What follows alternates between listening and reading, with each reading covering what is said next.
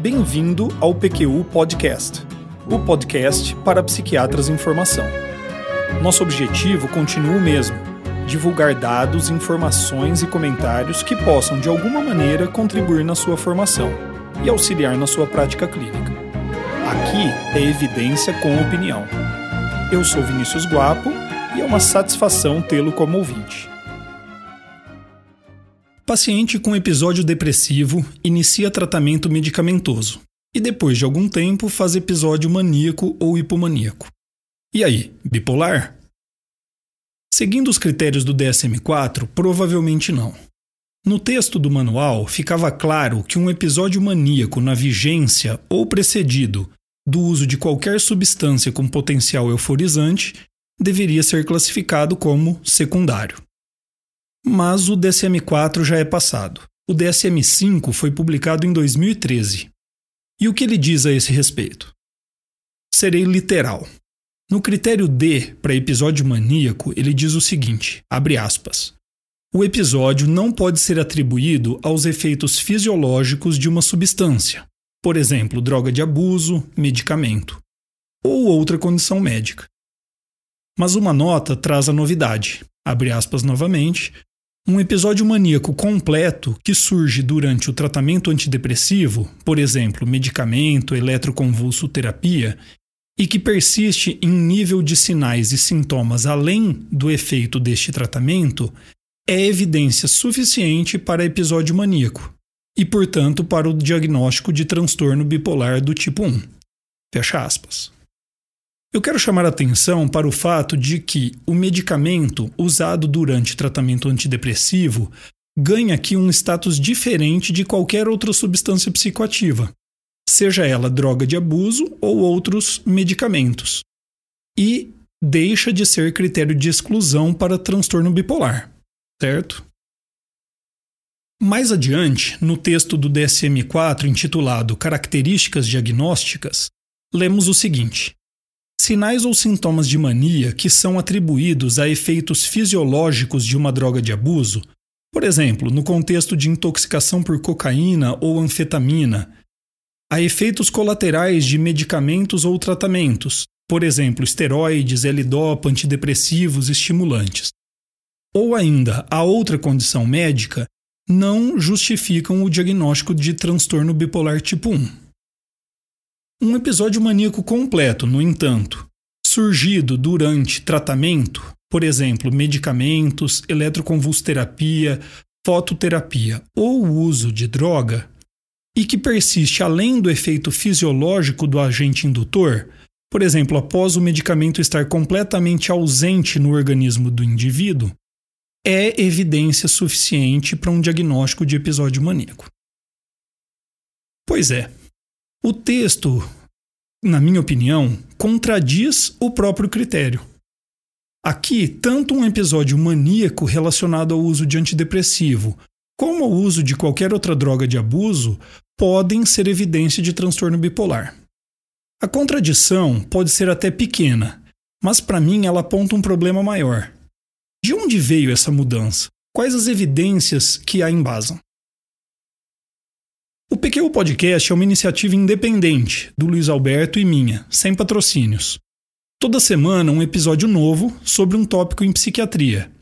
Desde uma dúvida clínica que nos apareceu, passando por reflexões sobre a nossa prática e artigos clássicos, até revisões de trabalhos científicos. Como você já sabe, aqui é evidência com opinião. Mas bom, voltando ao nosso assunto, um tanto espinhoso de hoje. O primeiro ponto que eu gostaria de destacar é o seguinte: é muito difícil encontrar as evidências que embasaram mudanças no DSM-5. Elas não estão no corpo do texto do manual, e acho que nem seria mesmo o caso. Elas não estão em algum apêndice e não estão nem mesmo organizadas em uma publicação à parte. Do levantamento que fiz, quando muito, há um artigo de um ou mais pesquisadores da Força Tarefa do DSM-5 comentando sobre as mudanças. No caso em questão, Jules Angst é, publicou em 2013 o artigo intitulado Transtorno bipolar no DSM-5: Qualidades, problemas e perspectivas, em que ele comemora o trabalho feito, e há de se reconhecer, deve ser muito trabalho, e oferece opiniões e algumas evidências sobre aspectos específicos das mudanças ocorridas no manual diagnóstico. Ele defende, por exemplo, que a diminuição da importância dada ao uso de antidepressivo como critério de exclusão para transtorno bipolar seja a, abre aspas, mais relevante e amplamente justificada mudança em todo o DSM-5, fecha aspas. Segundo ele descreve, é, aumentar o número de diagnóstico de transtorno bipolar, especificamente do tipo 2, foi o maior impulsionador da mudança no critério diagnóstico, já que vários estudos na literatura, segundo ele, apontam para o subdiagnóstico deste transtorno. Angst oferece os dados do Bridge Study para embasar a decisão. Esse é um grande estudo conduzido por ele mesmo e publicado em diversos artigos na literatura. Bom, eu fui ler especificamente o artigo de 2012 que ele cita. Neste artigo, em amostra de pacientes de mais de 5 mil sujeitos inicialmente diagnosticados com depressão unipolar, 1.553, ou 32%, desses sujeitos não haviam sido diagnosticados como transtorno bipolar por causa do critério de exclusão do DSM-4, o uso de antidepressivo ou outras drogas antecedendo o episódio maníaco ou hipomaníaco. A comparação dos dados clínicos dos pacientes com depressão unipolar sem história de virada de humor induzida versus os pacientes unipolares com história de virada maníaca induzida mostrou diferenças em muitos marcadores clínicos. Por exemplo, história familiar de transtorno bipolar, evolução da doença, resistência ao tratamento, tentativas de suicídio, instabilidade afetiva, psicose, entre outros. Essas diferenças são, segundo os autores, evidência de que se trata de transtornos diferentes. Ok, temos aqui um estudo com amostra de bom tamanho que fez avaliação retrospectiva da história dos pacientes com resultados que indiretamente, ou seja, por marcadores clínicos, diferenciam o tipo de episódio depressivo que mais comumente cursa com virada maníaca induzida de outro tipo, que habitualmente, onde habitualmente isso não ocorre. Ok, você está se coçando aí? Porque erro estou. Uma mudança dessa magnitude e sem muitas explicações disponíveis. E as poucas explicações e argumentações disponíveis, vamos lá, não convencem. O fato de alguns estudos mostrarem uma tendência a subdiagnosticar transtornos bipolares não pode ser um cheque em branco para promover medidas que aumentem a ocorrência de tal diagnóstico. E o motivo é óbvio. Você pode aumentar o diagnóstico de transtorno bipolar às custas de falsos positivos de pessoas que não têm transtorno bipolar. Pois bem, continuando com a argumentação do Julius Angst, ele aponta o Bridge Study. Mas o artigo especificamente citado por ele apenas consegue demonstrar diferenças clínicas entre quadros depressivos com maior frequência de viradas maníacas induzidas daqueles que não é, têm essa frequência de viradas maníacas induzidas. Muito pouco, não é não? Mas vamos lá. Na literatura, existem outros estudos que fazem algo parecido e poderiam dar força a essa argumentação do Engst. Às vezes, com amostras bastante significativas, com coleta de dados sempre retrospectiva e essa associação indireta entre virada maníaca induzida e o que chamam de bipolaridade. Desde a Kiskell em 1983 até Dunlo em 2011. Há inclusive uma revisão com meta-análise de Bond em 2008. E seus achados sugerem que a ocorrência de episódios maníaco durante o uso de antidepressivo é mais comum em transtorno bipolar do que em depressões unipolares. Também que a resistência ao tratamento em um paciente com depressão unipolar é um marcador de risco para virada maníaca ou ainda que depressões unipolares que cursaram com virada por antidepressivos são clinicamente mais parecidas com depressões bipolares do que com depressões unipolares que nunca cursaram com viradas induzidas.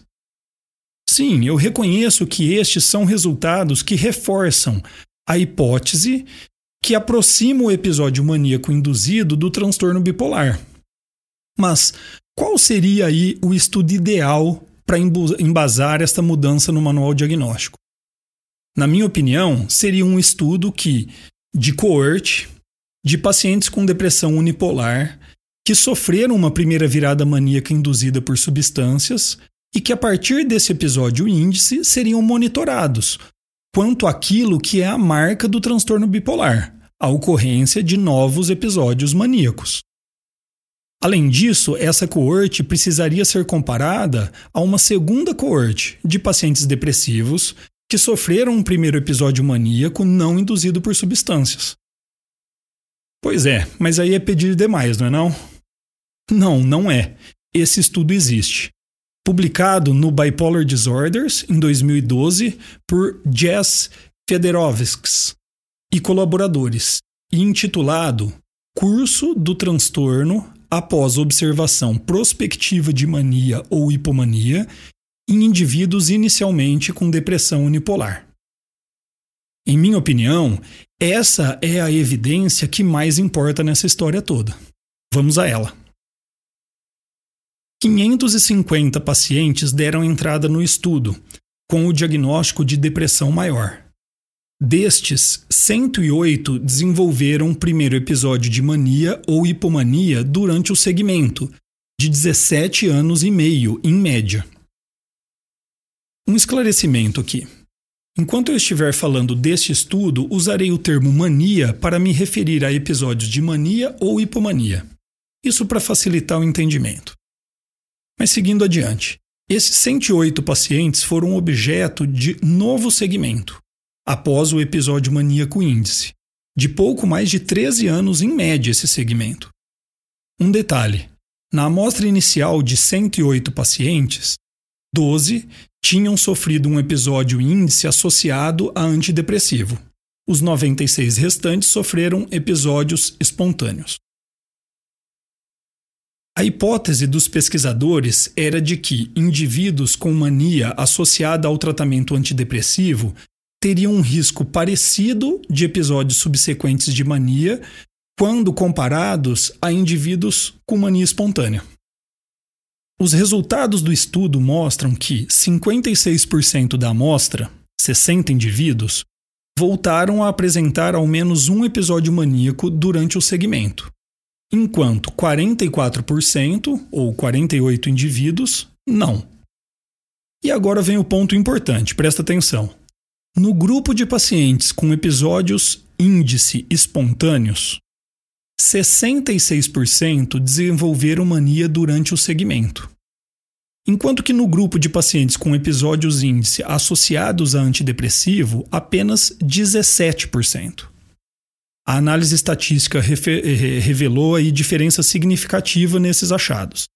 Além disso, a curva de sobrevivência de Kaplan-Meier apontou uma probabilidade acumulada de sofrer um novo episódio maníaco de 17 0,5% para indivíduos com episódio índice associado a antidepressivo e 76% para aqueles com episódios índice espontâneos.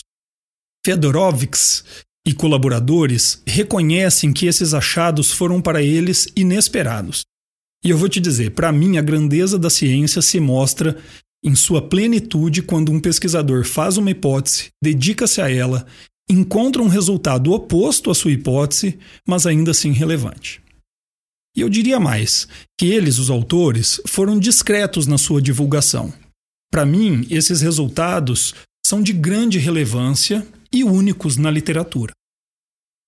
Por outro lado, os autores foram muito claros em defender seus resultados diante de estudos na literatura que o contradizem, mas que são metodologicamente mais frágeis. Se você está pensando que apenas 12 pacientes com episódio maníaco associado ao antidepressivo é uma amostra pequena, eu concordo. Mas há de se registrar que, mesmo assim, foi possível realizar uma análise estatística bastante consistente. Pois bem, Evidências expostas, hora de opinião. Eu reconheço que o processo todo de formulação de um manual dessa magnitude é bastante trabalhoso e longo. E que há espaço para opiniões, sugestões e discussões a respeito das propostas no seu decorrer. E isso é ótimo que seja assim. O DSM deveria também disponibilizar material adequado com evidências e opiniões que expliquem as mudanças mais importantes no manual depois de ele finalizado. Isso certamente sanaria dúvidas e diminuiria críticas, mas principalmente aumentaria a adesão dos clínicos ao manual. Da maneira como está, me parece uma caixa preta cuja abertura é de difícil acesso. A mudança instituída pelo DSM-5 ao diminuir o peso da associação do tratamento antidepressivo com o início do episódio maníaco como um critério de exclusão para o transtorno bipolar foi, na melhor das hipóteses, precipitada. A literatura mostra alguns estudos apoiando essa ideia, mas eles não utilizaram a melhor metodologia possível para abordar essa questão. Por outro lado, temos um único estudo com uma amostra pequena, porém com aquilo que eu considero o melhor desenho metodológico para responder à questão. Volto a dizer, a mudança foi precipitada. Apesar de eu não apostar nisso, pode ser até que com o tempo tenhamos estudos mais bem desenhados que embasem a ideia da mudança. Ainda não estamos lá. Na dúvida, prudência. Isto dito, como é que eu faço quando um paciente tem um episódio maníaco ou hipomaníaco na vigência de tratamento com antidepressivos? Eu sou conservador quanto ao diagnóstico de transtorno bipolar. Eu mantenho o diagnóstico de depressão unipolar. Mas é evidente que instituo cuidados especiais no tratamento deste paciente. Eu evito usar antidepressivo em monoterapia, já que o paciente mostrou uma predisposição a uma virada induzida eu associo mais frequentemente do que eu faria com um paciente unipolar um estabilizador de humor ou antipsicótico com efeito antidepressivo, vá lá o lítio ou quetiapina, por exemplo. Eu minimizo o tempo de uso de antidepressivo. Reparou que todas essas medidas são coincidentes com as que se emprega no tratamento de uma depressão bipolar? E aí você poderia me questionar: por que não dar logo o diagnóstico de transtorno bipolar então? Bom, na minha opinião, o diagnóstico não serve apenas para orientar o tratamento. Outros aspectos do encaminhamento terapêutico, dentre eles prognóstico, abordagens não farmacológicas e educação sobre o transtorno, dependem também do diagnóstico e seriam diferentes caso o paciente fosse diagnosticado com transtorno bipolar ao invés de depressão unipolar. Alguns exemplos práticos. Um paciente com transtorno bipolar tem a indicação de uso de estabilizador de humor profilático por um longo período de tempo, se não para a vida toda. Já um paciente diagnosticado com depressão unipolar usaria o estabilizador de humor como adjuvante no tratamento do episódio depressivo e como profilaxia de episódios maníacos apenas durante o tempo de tratamento com antidepressivos. Outro exemplo: um paciente bipolar precisa estar treinado para reconhecer sintomas maníacos e manter-se atento a isso durante toda a vida. Instituir essa mesma medida para um paciente com depressão unipolar seria sobrecarregá-lo com uma tarefa ansiogênica e desnecessária no caso dele. Acho que vocês entenderam.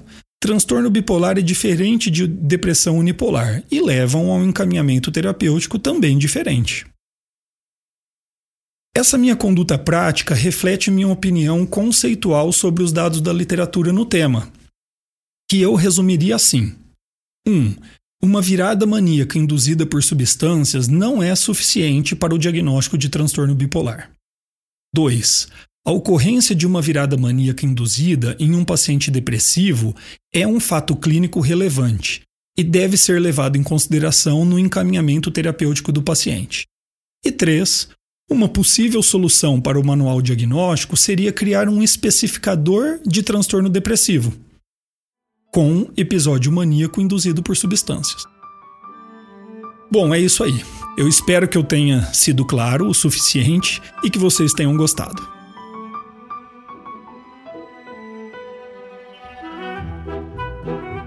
Opiniões, dúvidas, questionamentos? Participe do nosso grupo no Facebook. Lá há espaço para discussões conosco e com outros ouvintes. Assine o feed do podcast. Se você está no iTunes ou em qualquer plataforma de podcasts, basta clicar em assinar e receberá automaticamente nossos novos episódios em seu aplicativo. Visite nosso site www.pqpodcast.com.br. Lá você terá acesso a todos os episódios que já foram ao ar, com as referências citadas em cada um deles, organizados por data, autor e sessão. O PQU Podcast agradece sua atenção.